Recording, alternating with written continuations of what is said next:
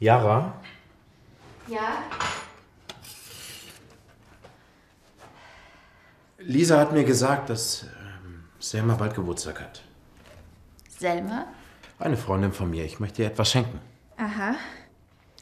Ich möchte ihr ein Fahrrad schenken. Was? Das kannst du dir doch gar nicht leisten. Es muss ja auch kein neues Fahrrad sein. Du meinst ein gebrauchtes. Ja, ich schenke ihr ein gebrauchtes Fahrrad.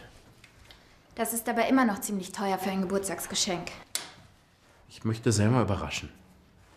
Das ist wirklich nett von dir. Aber du solltest vielleicht mehr Zeit mit der Suche nach einer Arbeit verbringen. Mach dir keine Sorgen, ich finde bald etwas. Bestimmt.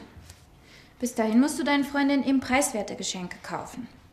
Bitte, Tante Yara, du kannst doch bestimmt ein ähm, gebrauchtes Fahrrad finden. Ich zahle dir das Geld auch so schnell wie möglich zurück. Wann ist denn der Geburtstag? Bald. Ich finde es heute noch heraus. Na schön.